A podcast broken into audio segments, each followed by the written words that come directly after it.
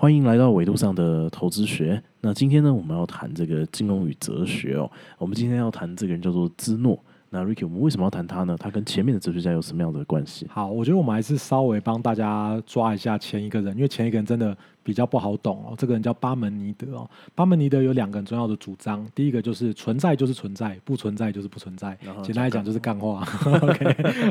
然后第二个主张是不生不灭、独一无二、不变不动的呢，这个东西就是存在这样子。也就是说呢，巴门尼德认为只要会动的，或者说呢，呃，可以被切割的呢，这些东西都是假的哦，都是不存在的哦。他认为什么呢？他认为这个真正的真理哦，或真正正确的东西呢，是一个他不会放松他的锁链，什么意思？就是说，真正正确的东西会像锁链一样被捆绑，就是说，它就是唯一的，它不会让你有任何一丝的空间可以让你流出去，或者是有任何的变动。所以这个。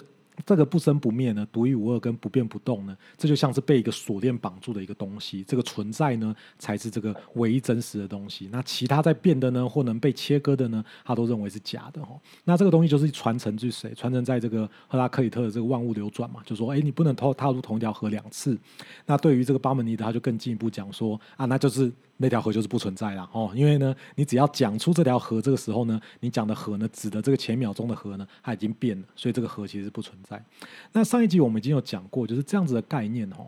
就是你是可以理解啦，但是你就是很不能接受这样，你会觉得感官理解的东西，哎，我还是这样去经验这社世界社会啊，对不对？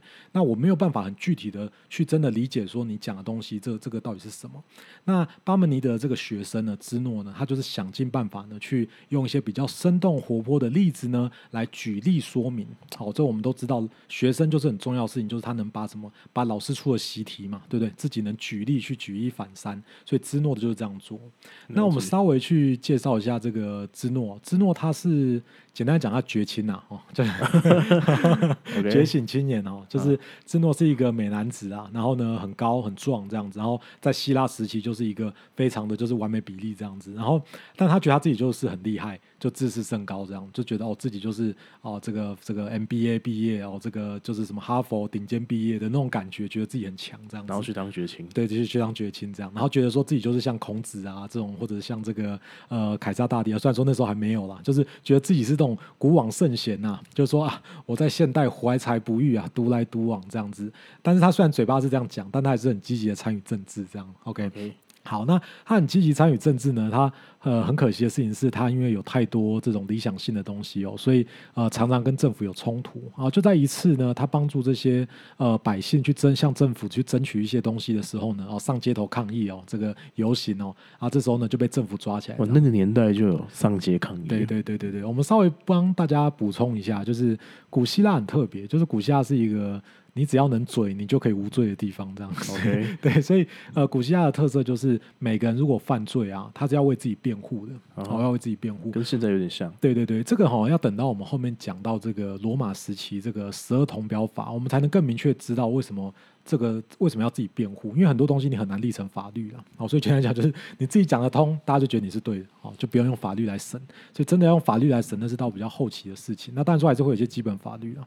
所以在那个时期呢，很多人就是他要透过帮自己辩护来来争取一些东西哦。那芝诺就是这样，他就帮他百姓去辩护这些东西，然后去跟这些政府去反抗哦，就是抗议哦，这个反来猪反来牛啊。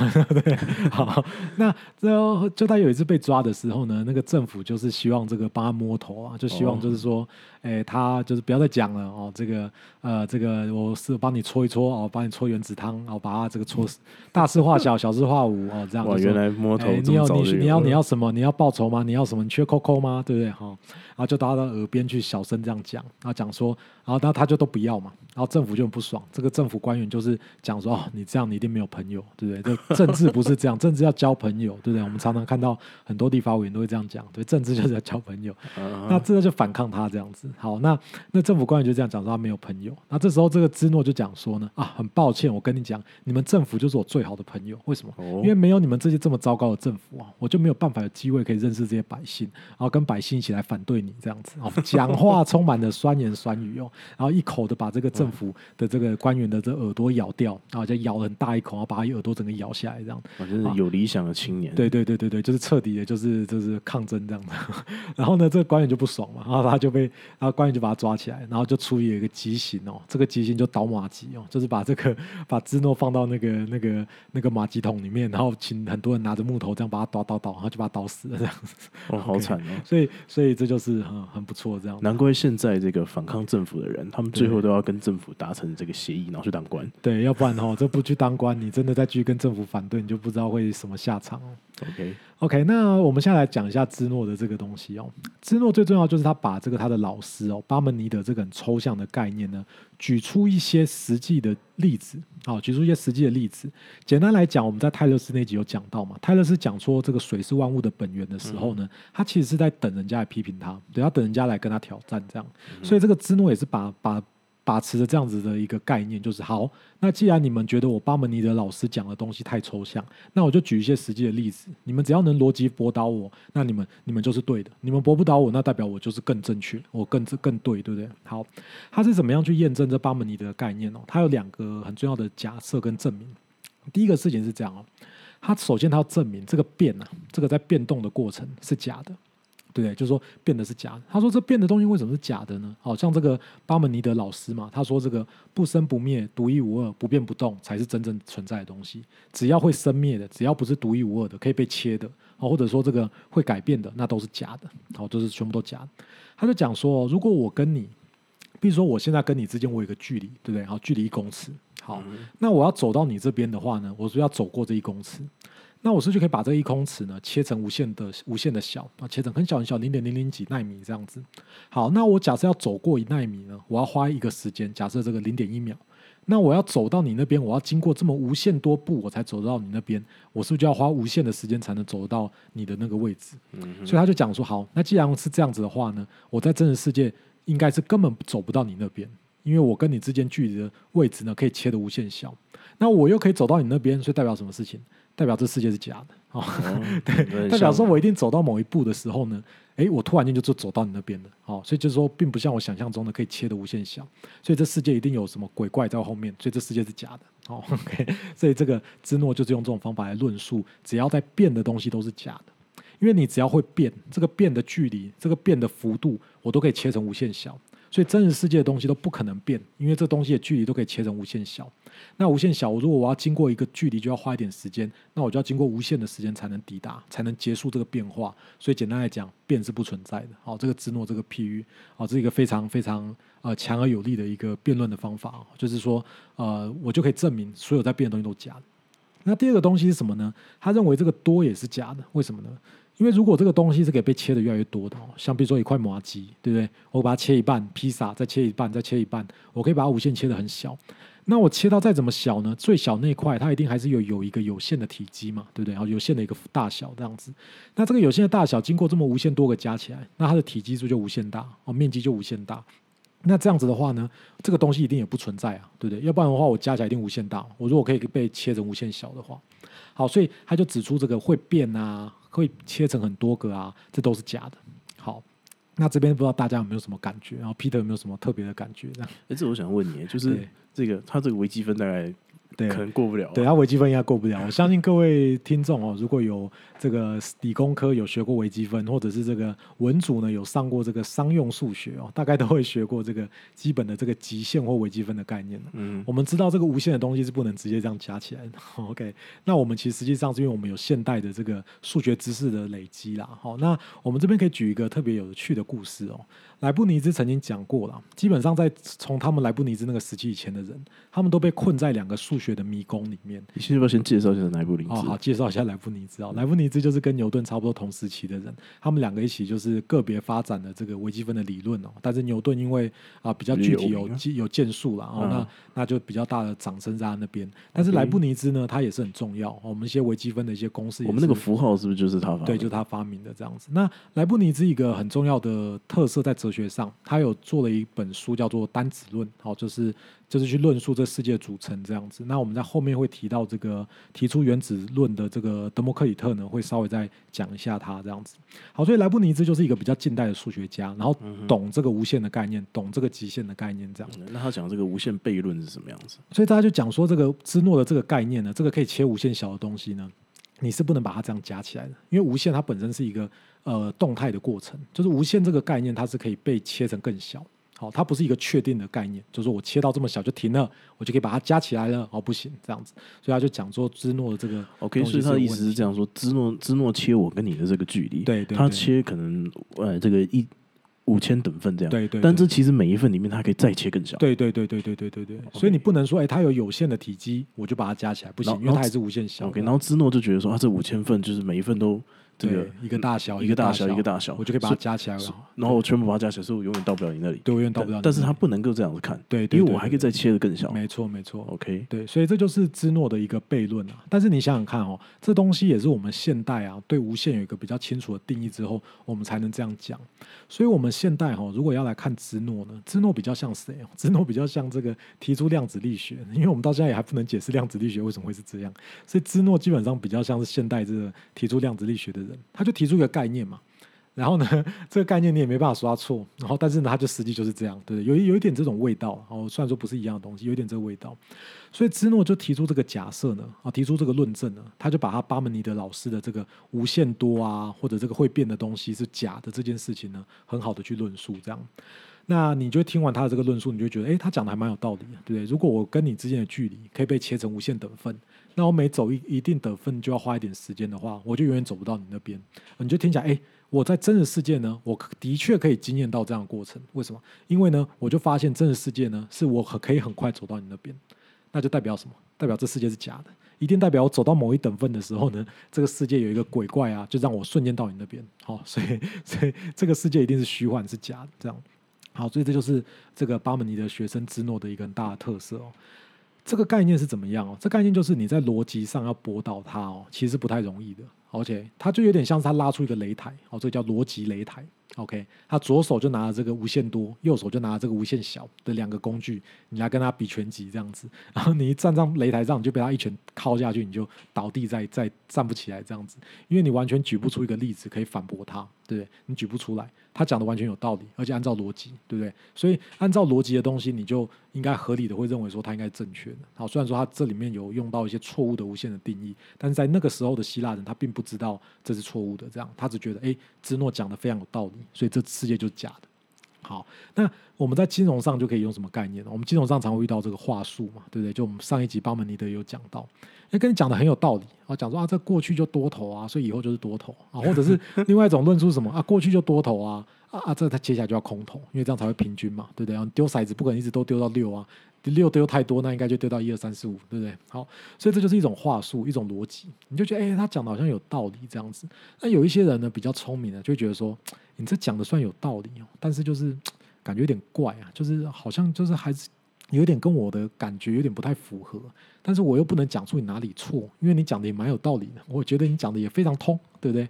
好，所以也就是说呢，这个呃，就跟我们在金融上常遇到有些人跟我们要谈一些这个市场的走势啊，什么什么这种概念是很像。那芝诺最大的特色是什么？芝诺这就已经几乎确定了。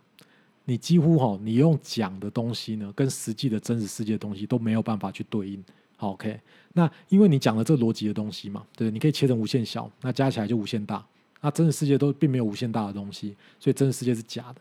所以也就是说，它慢慢让什么，慢慢让我们的这个思想的概念哦，是局逆在这个语言上哦，这个无限啊、多啊、寡啊加起来啊，然后慢慢让你的思想呢，你的心灵呢，脱离这个真实世界的环境，对不对？那就就是就会慢慢进到这个只是在玩这个语言游戏的这个这个世界里面这样子，所以在后面哦，希腊里面有个很重要的哲学学派叫做诡辩学派哦，辨识学派，辨识学派对比较比较中心一点的讲法叫辨识学派哦，那比较早期的翻译叫诡辩学派。简单来讲，他就是慢慢承袭这个巴门尼德跟芝诺的态度，就认为说啊，既然这世界都假的，你没办法踏进一条河两次嘛，对不对？两次崩盘都不一样嘛，所以我只要看人说人话，看鬼说鬼话嘛。这次崩盘我就用这次崩盘解释，上次崩盘我就用上次崩盘解释，找理由，对，找理由。所以我只要能讲得通，你也没办法反驳我的话呢，哎，那我就 OK 了，好，我就 OK 了，这样子。所以这个辩辩论学派或这个辨识学派呢，它就是。就慢慢就把人的心灵哦，这个投射到这个语言上面。这个我们这个有限的生存环境嘛，我们有无限的心灵，对不对？好，他就认为这个心灵就只要去找这个语言来解释就好了，而不需要这个感官世界的刺激。为什么？因为真的世界是假的，好，真实世界是不存在的，这样好，所以这个就是诡辩学派的一个一个成型啦，好，就是加速了我们后面会讲到这个东西。那这个诡辩学派的成型也很有道理，为什么？因为我们刚刚有讲这个希腊呢，这个法律是你要帮你自己辩护的，对不对？所以呢，这就更加速了这个这个辩论这个。这个过程出发，所以大家我有听过人家说，就是在西大大家去补习，没错没错没错，哲学，对对对，你想想看，就是为什么我们大家从小要补数学、补英文，哈，因为数学跟英文，一方面它是很重要的知识之外呢，第二方面就是它在实际生活中啊，它算没有什么，它会影响到你的发展，对，它会影响到你的发发展，对不对？因为你你会要找你找工作，你要考学校嘛，你要毕业，你要学历，你就需要这样。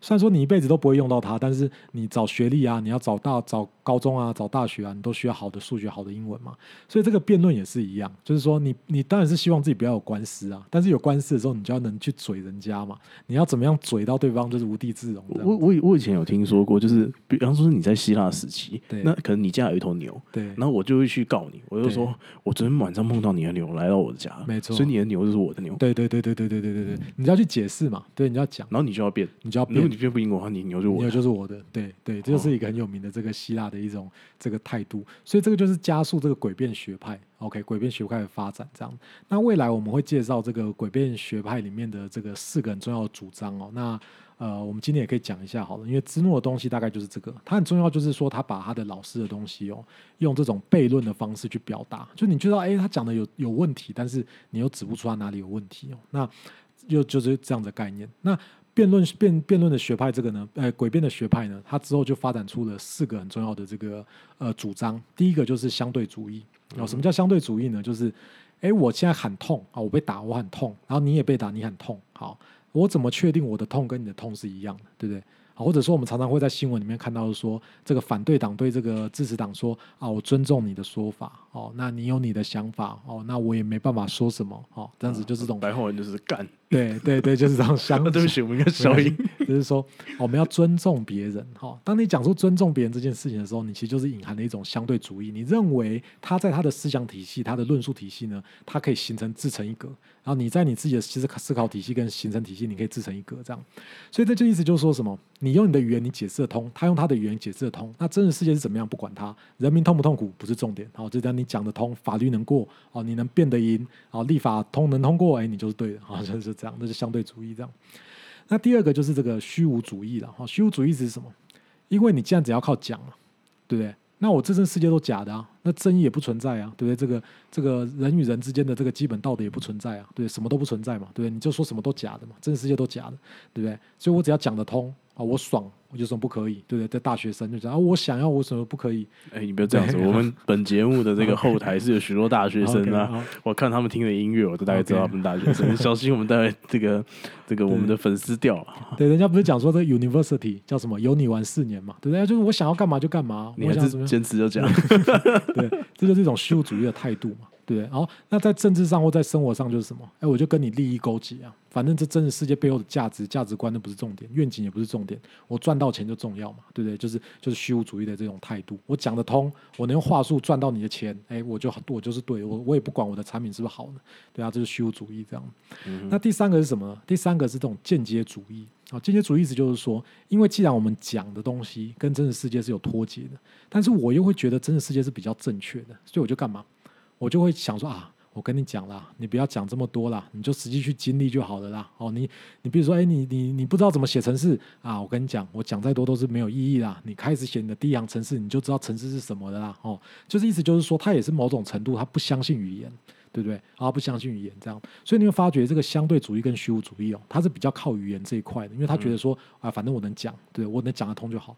那这个相对主义，哎，那个我们现在讲这个间接主义呢，他就是觉得语言讲得通，但是我不相信语言，所以我相信这个世界，所以你去自己去世界里面去体验、去体会这样子。啊，就爸妈也不懂啦，就你就去做就对了啦，就是 do it 的，对，就是就这就是一种相对主义的概念。啊，不，就是一种间接主义的概念。那最后一种就是我们现在社会的主流了，哦，就是叫做权威的主义。简单来讲，就是说啊，你不要这边讲了，你讲的通有什么用？你 Facebook 写一篇文章骂政府有什么意义？你是什么核专家吗？对不对？你是什么环保专家吗？哦，你是这个打疫苗的专家吗？你讲这东西，你你你确定你讲的东西对的吗？对不对？哦，就是你是你曾经发表过什么文章吗？哦，对不对？这种就是一种权威主义，因为他觉得他不能相信语言，他不相信这种人与人之间哦，这种可以透过这种啊交流，就是我就相信权威就对了啦。哦，你就不要讲那么多。哦，就要辩论的时候，就直接找一个很有力、很厉害的人直接来啊，你就听他就对了，他是这个大师嘛，对不对？哦，那你只是小弟嘛，就是你讲的东西就是说服力就折半这样子。所以，我们这边就可以看到哦，芝诺跟巴门尼德呢，在希腊的这个背景底下呢，他就加速了我们后面会讲的这个四种辩论学派的产生，这样子，这种辨识学派的产生。那它是一个很重要的一个一个开头，他就开始透过举例的方式呢，可以去辩护一些虚无缥缈的一种干话，这样子。对，好，那这大概就是我们今天要讲的这个芝诺了。好，那大概是这样。简单来讲，他就是透过一个实际的举例呢，来帮他的老师撑腰，然后拉出一个擂台。你来上我这个擂台，跟我用无限大来 PK，你就是讲不赢我这样子。对，大概是这样。所以我们可以说他是他老师最好的律师。对，他是他老师最好的律师，王牌大律师。可惜这个王牌大律师最后在这个学运而死。对，他在学运而死这样子，啊，就是很惨。OK。那这就大概是芝诺的一个概念了。那我相信大家有听过很多芝诺的悖论了。那你要记得，就是说在希腊那个时期哦，大家还没有办法那么清楚知道它是悖论的。了解。所以如果我们总结一下，就是我们从过去谈到现在，对，我们最早是谈这个希腊神话，对，然后接下来我们谈到这个自然哲学，没错，自然哲学这三代，这个从这个泰勒斯到。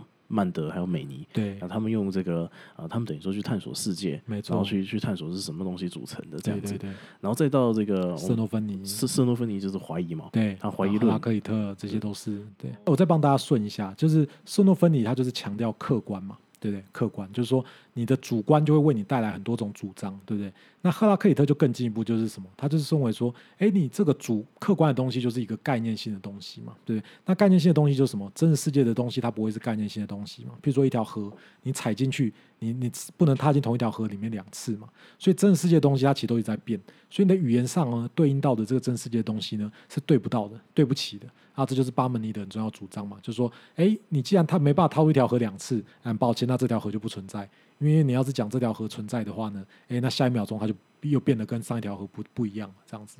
对，那色诺芬尼就跟，哎，那个芝诺就更重要，他就把巴巴门尼的他的老师的这东西呢，呃，更具体的举例。这个无限多、无限小，对，拿了一个很强的工具，这个数学工具无限这个概念呢，哦，虽然说它错误的使用，但是他就猫你一拳，你就完全就瘫在地上，完全没办法反驳他这样子。了解。那我们下一节讲要要谈什么？好，那到巴门尼德跟芝诺这边呢，我们大概就可以看到哦，这个希腊的这个靠一张嘴的一个重要性这样子。那在芝诺的后面呢，我们会之后再来介绍那个诡辩学派哦。那我们会先跳过来谈这个。呃，回来谈这个自然哲学，好，就是我们刚刚之前有谈到这个泰勒斯啊、曼德美尼，对不对？那我们下一集要谈的一个人叫做恩培多克勒，这样子。那他是在这个自然哲学的后面呢，他开创了一个叫做动力学派哦，或者叫机械学派的这样子。他简单来讲，他就觉得啦，啊，巴门尼德之诺啦，你们这些在玩语言游戏啊，都在讲干话了哦，就是我不能相信这样子哦。他觉得说呢，他拒绝这样子的这种回到这么抽象的世界里面哦，然后那他觉得说我们要回到比较具体世界的这种东西。那他最大的差别是他拒绝这个曼德美尼啊，他们那种世界有唯一的本源这个主张哦。从这个恩培多克勒开始呢，他拒绝这个世界事物的本质是有唯一的。而是他认为这事物的组成呢，可能会有多个起源，然后多个不一样的起源这样子。那我们到时候会来跟大家介绍，这是他为什么会认为，呃，这个世界可能会有多个起源这样子。那呃，他基本上主张就是这世界是由四个基本的元素组成啊，然后就是从这个呃这个这个水啊、木啊、风土这样子。他不认为这个美尼主张这个气的多寡组成这些性质，他拒绝这个用量来描述这些值，他直接就说这四个东西就是基本。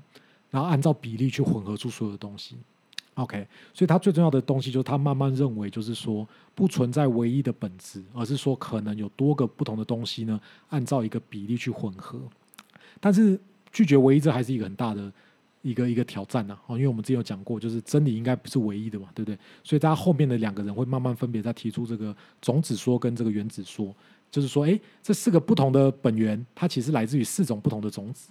然后那后来呢，他在他的弟弟弟子的弟子就讲说，哎，那这四个本源四种不同的种子呢？这个种子就是四种不同的原子，然后这原子哦是同质的东西啊，慢慢就已经形成了这个原子论。所以经历了这个泰勒斯啊，这个曼德美尼啊，然后到恩培多克勒，到后面的这个我们会介绍的这个阿纳克萨萨格拉跟德摩克里特呢，几乎就确定了我们现代的这个原子的这种看法，就认为这世界有一个最小东西是原子这样子。了解。那我想问的就是说，那这一些人他们的这个时间大概是在什么时候啊？大概在恩培多克勒到应该在德摩克里特的时期，大概就跟柏拉图时间差不多了。就是现在我们讲的这个芝诺呢，跟恩培多克勒大概时间是比较接近。那比较具体的，跟我们现代什么苏格拉底、柏拉图比较同时代的人呢，是到德摩克里特。好，德摩克里特，我那这个们后面时候大概是在。公元前，对不对？对，在公元前，他也在公元前，大概四百到零的这这段时间，这样子。哦对，OK，对所以人类，因为我我之前有看过，就是说这个 IBM 的这个实验室啊，他们发明出一个显微镜可以看到原子，OK，对，然后那个 IBM 的时候的 CEO 就问他说：“你这个可以做什么？”他说：“我可以把原子排成 IBM 三个字，那很酷吧 OK，那就基本上就是没什么用啊。对，所以这个原子的这个看法，人类在这么早就提出来了。对对对，因为、我跟大家要有一种介绍。你看，我们前面讲泰勒斯过来，我们一直都有两股力量在慢慢拉锯，这两个阵营呢会慢慢越来越明确哦。原本可能这阵营还没有那么明确，慢慢这阵营会越来越明确。就是我们有限的生存环境呢，外面是无限的心灵嘛，对不对？然后就说我可以去胡思乱想，在这个胡思乱想的过程中呢，到底谁最优先？有一派就认为我能想得通，想的有道理，那就是优先。那他就会认为语言是比较正确的，就会走上巴门尼德、芝芝诺这种透过语言逻辑来辩论的一个技巧，然后走上诡辩学派这条路。